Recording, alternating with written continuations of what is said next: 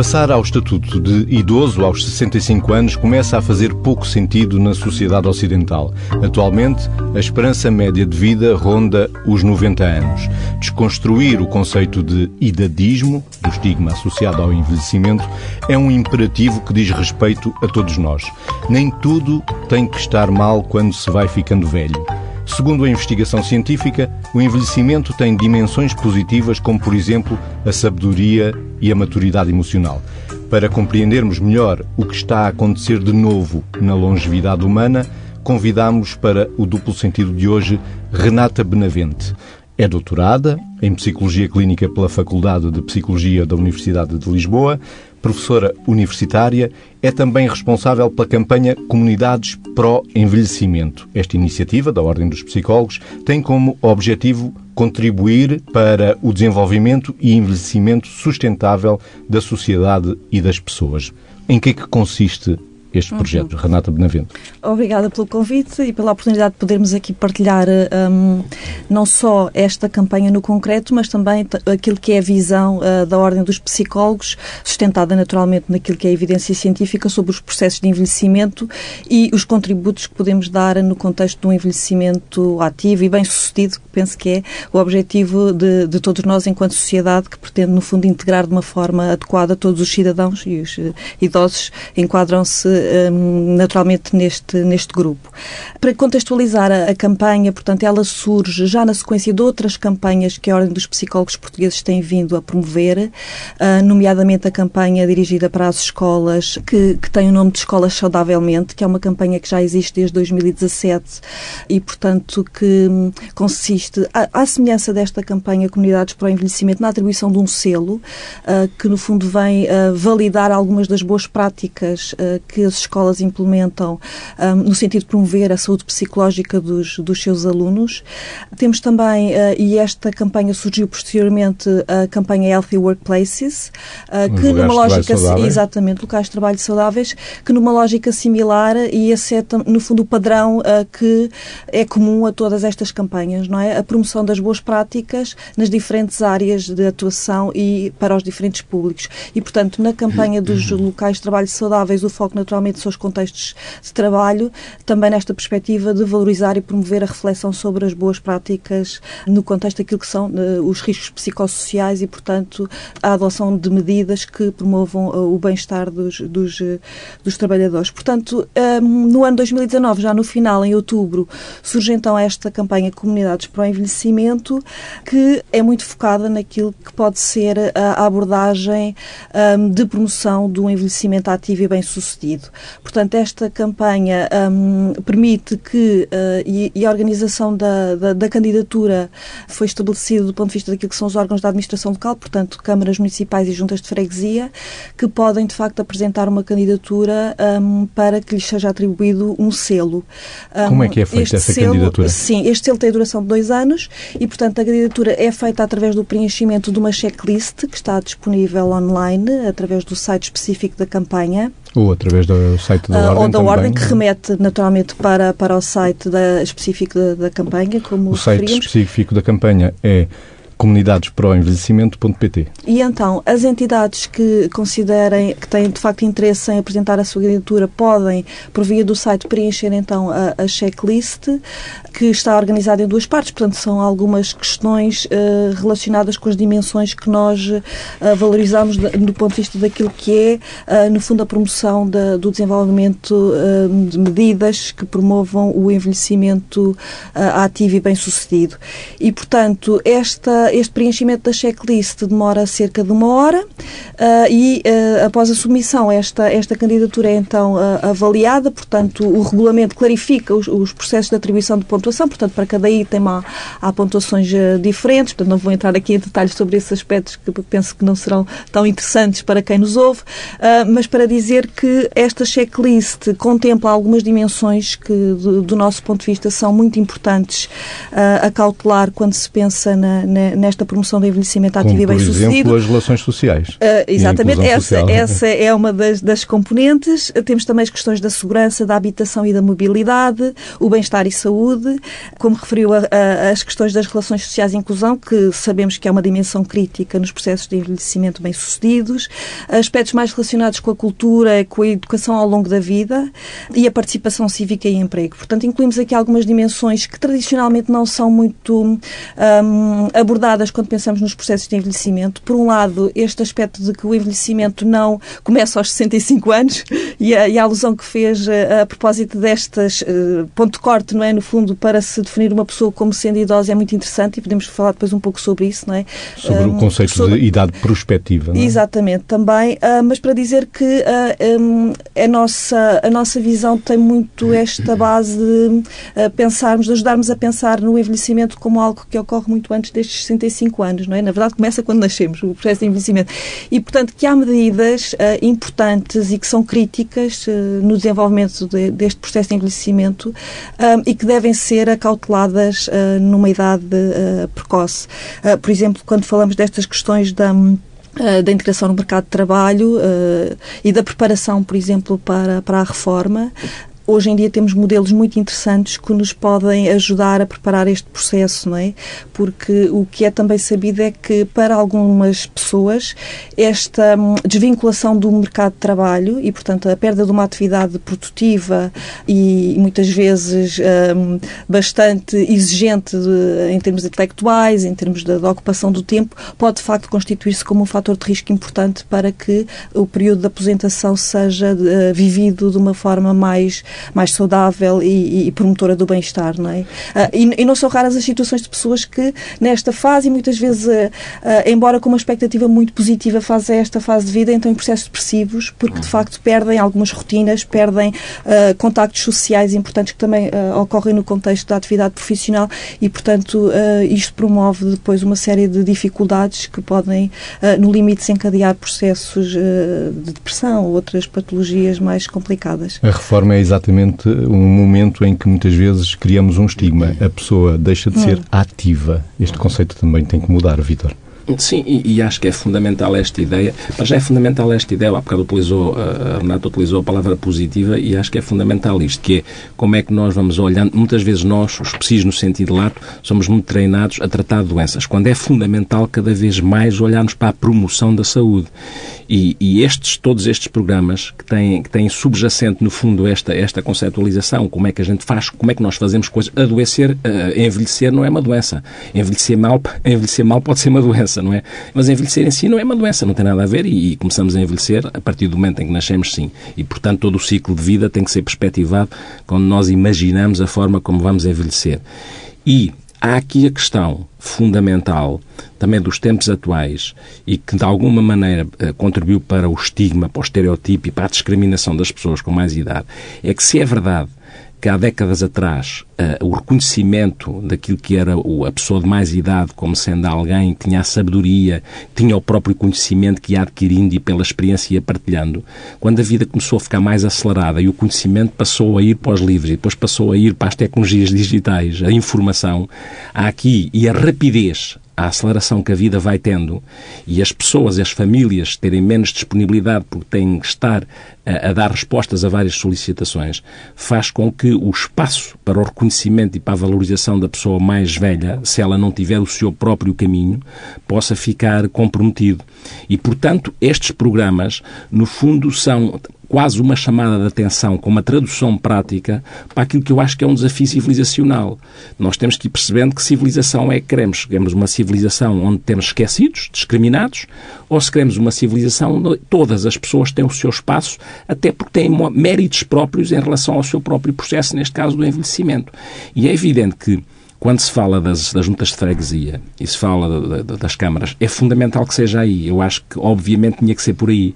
Porque é aí que, a partir do registro comunitário, ainda pode estar mais salvaguardado e pode ser exponenciado. Como é que se criam espaços de lazer, como é que na mobilidade se criam condições para que as pessoas de mais idade tenham, consigam ter condições para deambular em função das suas necessidades, como é que as residências comunitárias mais privadas, mas com espaço público, podem existir todo um conjunto de coisas que como é que as tecnologias digitais podem estar ao serviço das pessoas com mais, com mais idade e não propriamente a, contribuir para que elas uh, se isolem mais também, ou seja, olhar para os dois lados, e nós sabemos, e já falámos disso, que embora agora eh, o Reino Unido esteja fora de nós, houve uma coisa que pensaram muito bem, foi criar o Ministério da Solidão. E há o que a Jo Cox, que foi entretanto assassinada nesta luta pelo, pela não, não entrada, não ida pelo lado do Brexit, foi assassinada por um indivíduo de extrema-direita, mas era uma estudiosa e uma defensora daquilo que era a solidão, não só ligada às pessoas de mais idade, mas muito ligada às pessoas de idade e ao criar esse, esse Ministério da Solidão, como é que se criam condições que têm a ver com isto, com este programa. Este programa, no fundo, vai muito ao encontro daquilo que é as políticas e as estratégias que este Ministério da Solidão, estudando o problema, procurou pôr em prática. E esta, estas preocupações, quando se lê para a checklist, eu retive a reparar, há um conjunto, há um levantamento de preocupações que a checklist traz e que tem a ver com aquilo que é fundamental depois garantir para que as pessoas tenham, de facto, possibilidade de envelhecer bem e de serem uma mais-valia para a sociedade. E mais, não é? O espaço escolar, esta coisa que nós também vamos perdendo pela aceleração, que é como é que nós resgatamos nas escolas a interseção, este registro intergeracional entre os mais novos e os mais velhos para que os mais novos consigam novamente dar importância aos mais velhos e não olharem só para eles à luz do estereotipo do velho que é já é muito feio ou é, ou é muito chato, porque eles estão tão acelerados com coisas que às tantas é muito chato, é muito lento, como se a lentidão não fosse uma coisa que também pudesse ser interessante. Como é que nós desmontamos isto fazendo, porque nós dizemos aqui muitas vezes, como o Mésico sabe, não é? Isto é semear para colher. Não é nas pessoas mais velhas que nós conseguimos desmontar o estigma. Curiosamente, são as pessoas de média idade que são mais estigmatizantes em relação às pessoas mais, mais velhas do que os mais novos, o que é interessante. E, portanto, é, através dos mais novos, semear para colher, tipo a preocupação com o ecoponto, agora a preocupação também com, os, com as pessoas mais velhas, e este, este cruzamento entre os mais novos e os mais velhos, estas coisas intergeracionais são fundamentais. E o fenómeno do envelhecimento não é individual, é coletivo também. É coletivo e, e a campanha uh, apela isso, isso mesmo, apela a isso. Consiste também numa oportunidade das entidades que se candidatam fazerem uma reflexão sobre estas dimensões, porque o que nós também sentimos é que muitas vezes determinadas áreas que estão aqui contempladas são um pouco esquecidas ou desconhecidas, pouco valorizadas, não é?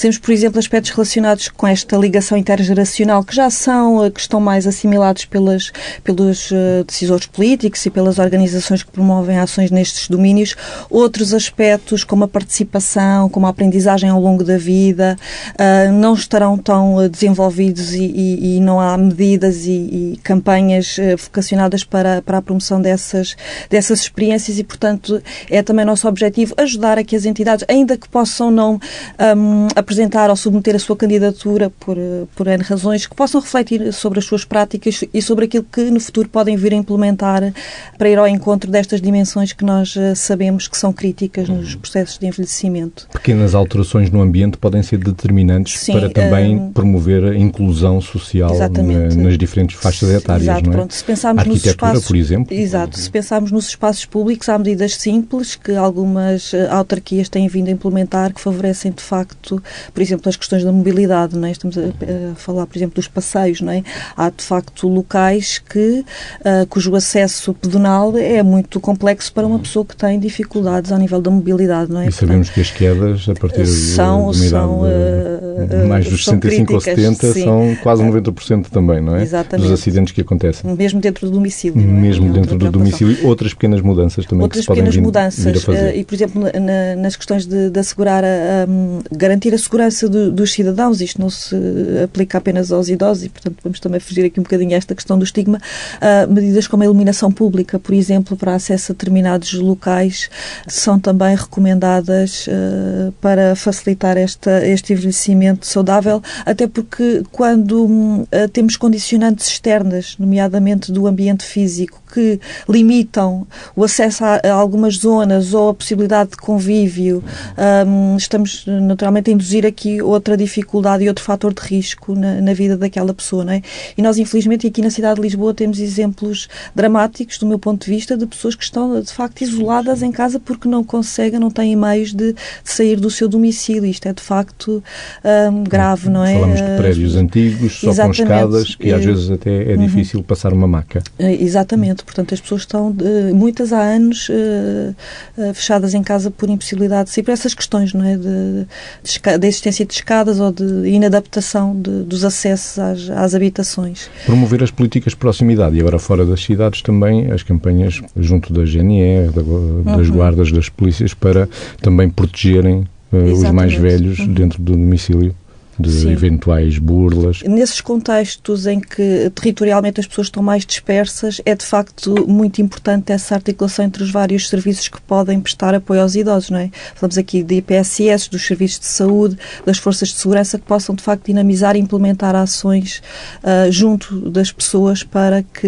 um, uh, ah, o seu envelhecimento seja uh, de facto mais, mais bem sucedido e que as pessoas consigam alcançar um nível de bem-estar adequado, não é? ainda voltando aqui às questões de, daquilo que o envelhecimento pode trazer de positivo, que eu acho que é um aspecto uh, relevante Vamos e que ambos já, já reforçaram, uh, para dizer que o que sabemos é que, de facto, existem algumas competências, até do ponto de vista cognitivo, que uh, não entram em declínio como seria esperado.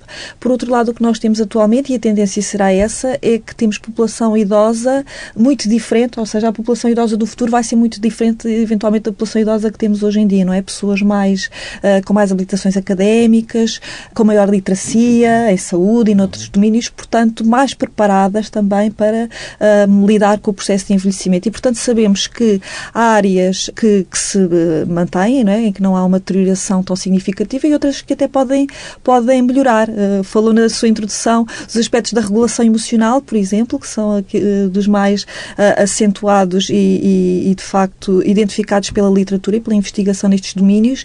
E depois temos áreas como a linguagem, que também podem uh, sofrer melhorias e, portanto, o envelhecimento pode trazer aqui perspectivas positivas. E também, ainda voltando àquela dimensão que tem a ver com a, a saída do mercado de trabalho, um, este processo de aposentação uh, pode ser também uma oportunidade de pôr uh, em prática e ao serviço da sociedade uma série de competências que estas pessoas foram, foram adquirindo, não é? E, e por sinal é curioso que no nosso país tivemos um alargamento um, da idade de reforma para os funcionários públicos, não é? Portanto, havia um limite que neste momento um, foi estendido, não é? As pessoas podem permanecer para além dos 70 anos se, eh, se o solicitarem, portanto, isto é por iniciativa do trabalhador e, e mostra precisamente isto, não é? Que pode haver uma vontade uh, da pessoa querer um, pôr ao serviço da sociedade aquilo que é o seu saber, os seus conhecimentos e, e transformar eh, aquilo que podia ser uma, uma fase negativa ou menos boa do, do aproximar do final da vida, porque uh, será essa a perspectiva numa coisa positiva e, e que se traduz no, no, benefício para, para a sociedade. Renata Benavente, em Portugal as mulheres são consideradas idosas aos 71 anos e os homens na idade dos 68 anos, isto à luz do conceito da idade prospectiva que faz-nos pensar quanto mais tempo nós podemos viver e com qualidade de vida. Sim, para além dos 65 para anos. Além dos é? 65 anos. Uh, para dizer que, que este, este marcador uh, que, que, está definido também pela Organização Mundial de Saúde, que um, no fundo avalia e propõe estes pontos de corte para todos os países, ou seja, serem sociedades ocidentais, de facto, este valor dos 65 anos, ou esta idade dos 65 anos, pode parecer-nos um pouco desajustada, não é? Porque temos idosos, uh, pessoas com 65 anos já na categoria de idosos que têm, de facto, níveis níveis de competências que não são os tradicionalmente esperados de, daquele conceito clássico do idoso, mas temos depois outros contextos sociais, não é? Outros países em que, de facto, um indivíduo com 65 anos uh, está muito mais condicionado em termos das suas uh, capacidades e competências. Portanto, de facto, aqui uh, podemos pensar num, num, num nível de, de, de, desajustamento entre este critério, considerando as diferentes sociedades, não é? A forma como as pessoas estão aos 65 anos em, em contextos diferentes. Vitor, faz sentido deixar cair a ideia dos 65 anos? A partir dos 65 anos passamos todos ao estatuto de mais velhos ou de idosos? Faz-me sentido mais uma coisa. Então, acho que a idade é, é pouco significativa, porque o que eu acho que faz sentido mesmo é tentar perceber como é que as pessoas vão envelhecendo com qualidade. Ou seja, Portugal tem um problema, não é? Porque comparativamente com outros países Ou não basta nós dizermos e ficarmos muito contentes com a esperança média de vida, porque o que interessa é perceber que, que com qualidade. qualidade de vida é que se vive conforme os anos vão chegando. E esse é que é o grande desafio. E esse cruza tudo, cruza, cruza aquilo que é as respostas dos serviços de saúde, com qualidade, o acesso que as pessoas mais velhas têm aos serviços de saúde, o acesso que têm aos serviços sociais, a forma como não são discriminados aí, como não ficam numa maca de um hospital só porque se é mais velho e, entretanto, a saúde vai piorando porque a qualidade assistencial em relação aos mais velhos pode discriminá-los e, portanto, estes dados, o, o, envelhecer com qualidade de vida e que, no fundo, tem a ver com um programa com estas características, que é criar condições para que as pessoas envelheçam com qualidade de vida, isso é que é fundamental. Porque nós temos muito hábito, então nós dizemos muito, quando estamos a falar dos nossos indicadores de saúde, é números, números, números. Indicadores de produção. Não, nós queremos saber, como eu, dizemos isso muitas vezes, quais são os ganhos em saúde que as pessoas têm, qual é a autonomia, as capacidades funcionais, o bem-estar. É disto que estamos a falar. E Outra coisa muito importante, quando a Renata falou das, das, competências que não se perdem, eu acho que há uma fundamental. Não quer dizer que isso aconteça com todas as pessoas mais velhas, porque as pessoas mais velhas também envelhecem melhor ou pior conforme a vida que levaram. Eh, eh, estou a falar agora nos nossos aspectos psicoafetivos, mas aquelas que envelhecem bem têm uma mais-valia incontornável em relação aos mais novos, porque nós somos muito bons a treinar os mais novos agora com as hard skills, as competências técnicas específicas para as coisas. Então, e as outras? As competências socio socioafetivas, a capacidade de empatia, o ler o mundo dos outros, o colocar-se no lugar dos outros, que os mais velhos podem trazer sempre para os mais novos, quando envelheceram bem, são de facto, têm ali um repertório de possibilidades de entendimento daquilo que é a capacidade empática, que é fundamental, porque nesta, nesta altura, nesta altura das, das tecnologias digitais, como alguém dizia, as grandes competências da era digital não são propriamente as instrumentais, que isso os miúdos quase que já nascem. As grandes competências são as outras. São como é que se resolve problemas complexos, como é que se tem uma visão sistémica do mundo, como é que se tem a capacidade empática, a capacidade de ler os outros nas suas expressões, como é que eu não perco a capacidade de ler as emoções do outro através da, da sua fisionomia, para isso não posso estar agarrado sistematicamente a um iPad, não é? Ou um iPhone. Tenho que também aprender, e isto, o andamento que os mais velhos trazem pela própria natureza do seu envelhecimento, se for bem utilizado, esse andamento permite resgatar estas competências, estas competências socioafetivas. E isto é um património que eu acho que não é trocável por nada, que é a possibilidade, todas as outras competências, mas mais estas também, dos mais velhos não deixarem e contribuírem para que aquilo que é uma sociedade que realmente é equilibrada, sustentável, sustentável no sentido lato, sustentável emocionalmente, sustentável relacionalmente, e isso é fundamental e eles têm estas possibilidades. E os psicólogos, Renata Benavente, qual é o papel dos psicólogos na construção destas comunidades para o envelhecimento? Os psicólogos podem, desde logo, estar envolvidos na definição de algumas medidas e políticas uh, focadas nestes processos de envelhecimento ativos e bem-sucedidos. Na intervenção prática com as pessoas, não é? Com as pessoas em, em processo de envelhecimento, e aqui falamos uh, de, de, várias fases do ciclo de vida que sabemos que estão associadas a um bom envelhecimento, não é? Pensamos, por exemplo, nos processos de transição para a reforma, que já já, aqui falámos, na adaptação, por exemplo, uh, e avaliação uh, em contexto de, de, trabalho, percebemos que temos, uh, e a tendência será essa, não é? As pessoas vão ficar no mercado de trabalho até mais tarde, temos o alargamento das idades de reforma, porque, pronto, há aqui questões relacionadas com a sustentabilidade dos sistemas de segurança social, enfim, e com os financiamentos de, das próprias, destes sistemas, não é? Porque o que ocorre hoje em dia é que temos pessoas a, reformar só aos 75, mas que, e como vimos há bocadinho, não é? Sendo a esperança média de vida bastante mais alargada, são pessoas que vão uh, estar a beneficiar de uma, de uma prestação social durante muitos anos, não é? E, portanto, a tendência, presume-se que será essa, não é? De facto, das pessoas uh, permanecerem nos locais de trabalho até mais tarde.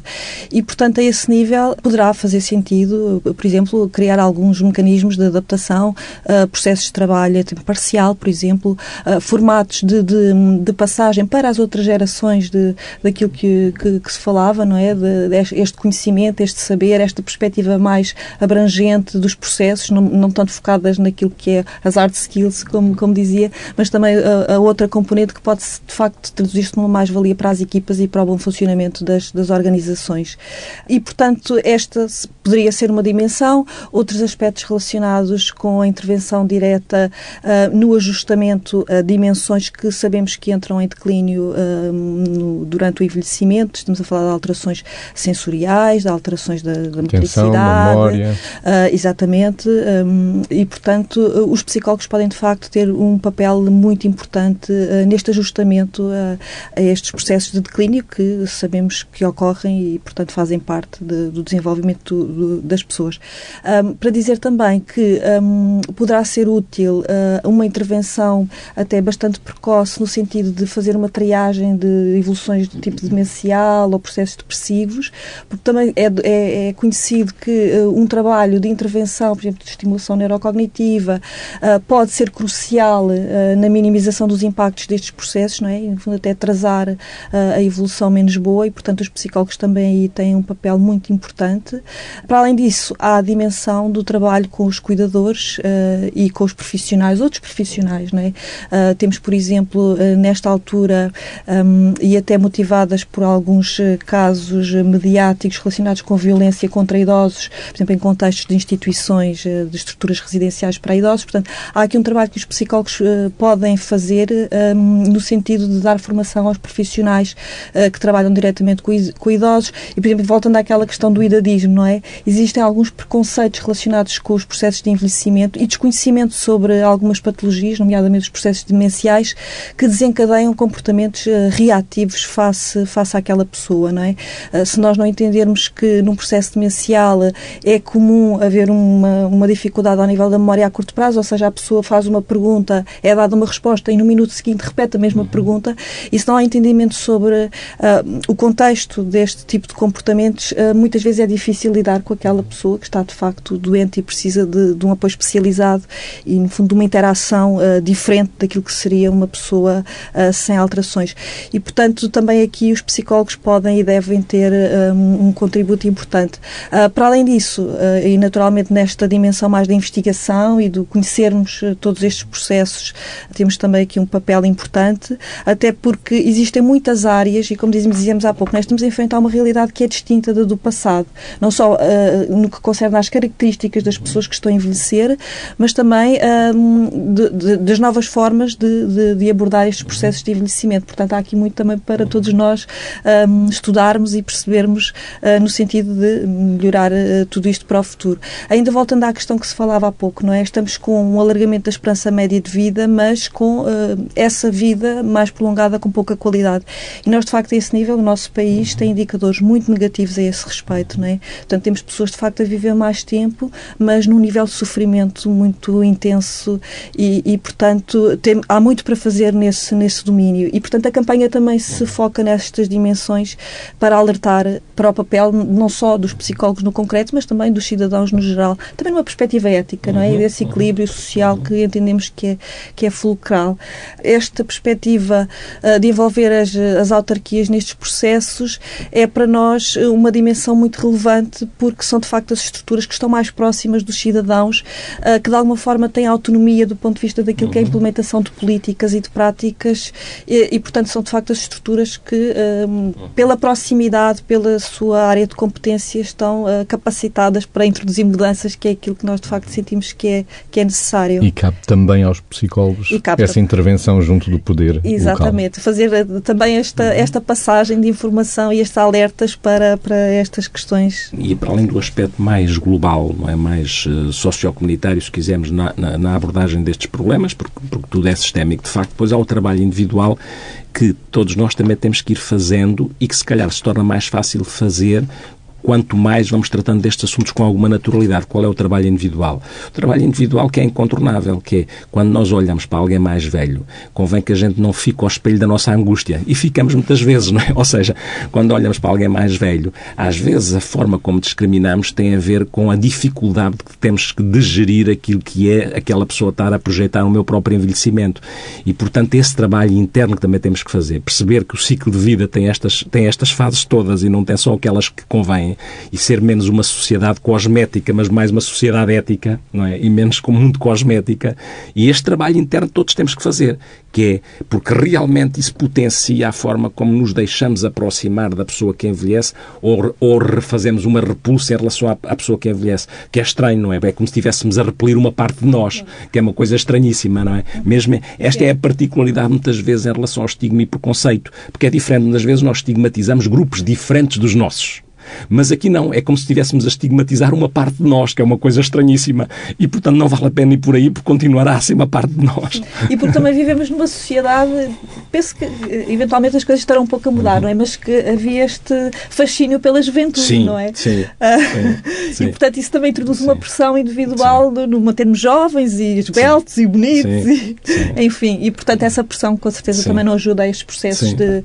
Um, e às tantas as pessoas entram um pouco na, numa perspectiva mais de negação daquilo uhum. que é o uhum. seu próprio uhum. futuro, não é? E encarar, como, como dizia, não é? Encarar o outro, que será um pouco aquilo que nós uh, seremos no futuro, uh, pode não ser muito fácil, não é? E, portanto, há que um, explorar é que fica uma coisa paradoxal. Questões. É que fica uma coisa paradoxal. Olhamos para o outro como se ele fosse o mais fraquinho que já está velho, mas é suficientemente potente para nos ameaçar, ameaçar no nosso processo de envelhecimento, exatamente. claramente, claramente. Estamos a chegar ao fim, o tempo voa, estamos a chegar ao fim do duplo sentido de hoje, com o som cuidado pelos irmãos José Guerreiro e Paulo Jorge Guerreiro. Renata Benavente, gostava ainda de saber um pouco quem é a nossa convidada uhum. de hoje. Uh, já disse que é docente universitária, uhum. doutorada em Psicologia Clínica e temos, eu e o Vítor, o hábito de, aos convidados, passar uma amostra uhum. do que é a, o, o, questionário do Proust. Está pronta para responder Sim. a umas quantas perguntas de forma rápida? Sim. Vamos a elas. Qual é a sua maior qualidade? Talvez seja a curiosidade, acho que é isso que me move e me faz uh, caminhar por estes caminhos diferentes. Uh, e, e, é de facto a curiosidade, e foi isso que me, que me aliciou na área da psicologia, a curiosidade pelo outro, não é? Pelo ser humano, pela sua forma de funcionar, de pensar, tomar decisões. E o maior defeito? Defeito talvez seja o perfeccionismo, uma tendência para uh, ser meticulosa, muitas, em muitas circunstâncias isso acaba por, por ser negativo. Qual é a coisa mais importante num homem? Honestidade. E numa mulher? Eu penso que é a mesma. O que é que mais aprecia nos amigos? A frontalidade. E a atividade favorita é? Um, o trabalho. Idade... Não é politicamente correto, mas gosto de trabalhar, sim. É uma profissão que me apaixona e, portanto, que ideia tem de felicidade? Um, o estar bem comigo própria, com os outros, ter, uh, sentir que o dia é produtivo do ponto de vista de contribuir para o bem-estar do, dos outros, sim. E o que é que seria a maior das tragédias? Perder as pessoas de quem eu gosto. Quem é que gostaria de ser se não fosse você mesmo? Ninguém, estou feliz comigo mesmo. e onde gostaria de viver? Um, onde gostaria de viver? Onde gostaria de viver? Hum, talvez assim numa grande cidade como Nova York, por exemplo. Qual é a cor favorita? É o azul. E a flor? Rosa. E o pássaro? Canário. Quais são os autores favoritos? António Lobantunes, na escrita, Miles e... Davis, na música. E os poetas de que mais gosta? Talvez o, o Torga. Quem são os heróis de ficção? Podemos dizer o super-homem. E as heroínas? A super-mulher. E os heróis? Posso falar dos meus pais. Qual é a palavra favorita? Um, afeto. E o que é que mais detesta? Desonestidade, arrogância. Quais são as personagens históricas que mais despreza? Hitler. Quais são os dons da natureza que gostaria de ter? Voar. Como gostaria de morrer? De uma forma tranquila, sem dor, sem sofrimento, como toda a gente, acho eu. Agora, já, como se sente? Muito bem, de estar aqui convosco. Que defeito é mais fácil de perdoar? A preguiça. Qual é o seu lema de vida? Fazer bem a todos os que me rodeiam e com quem eu interajo. É esse o meu lema. E ouvir o Miles Davis. Sim, também.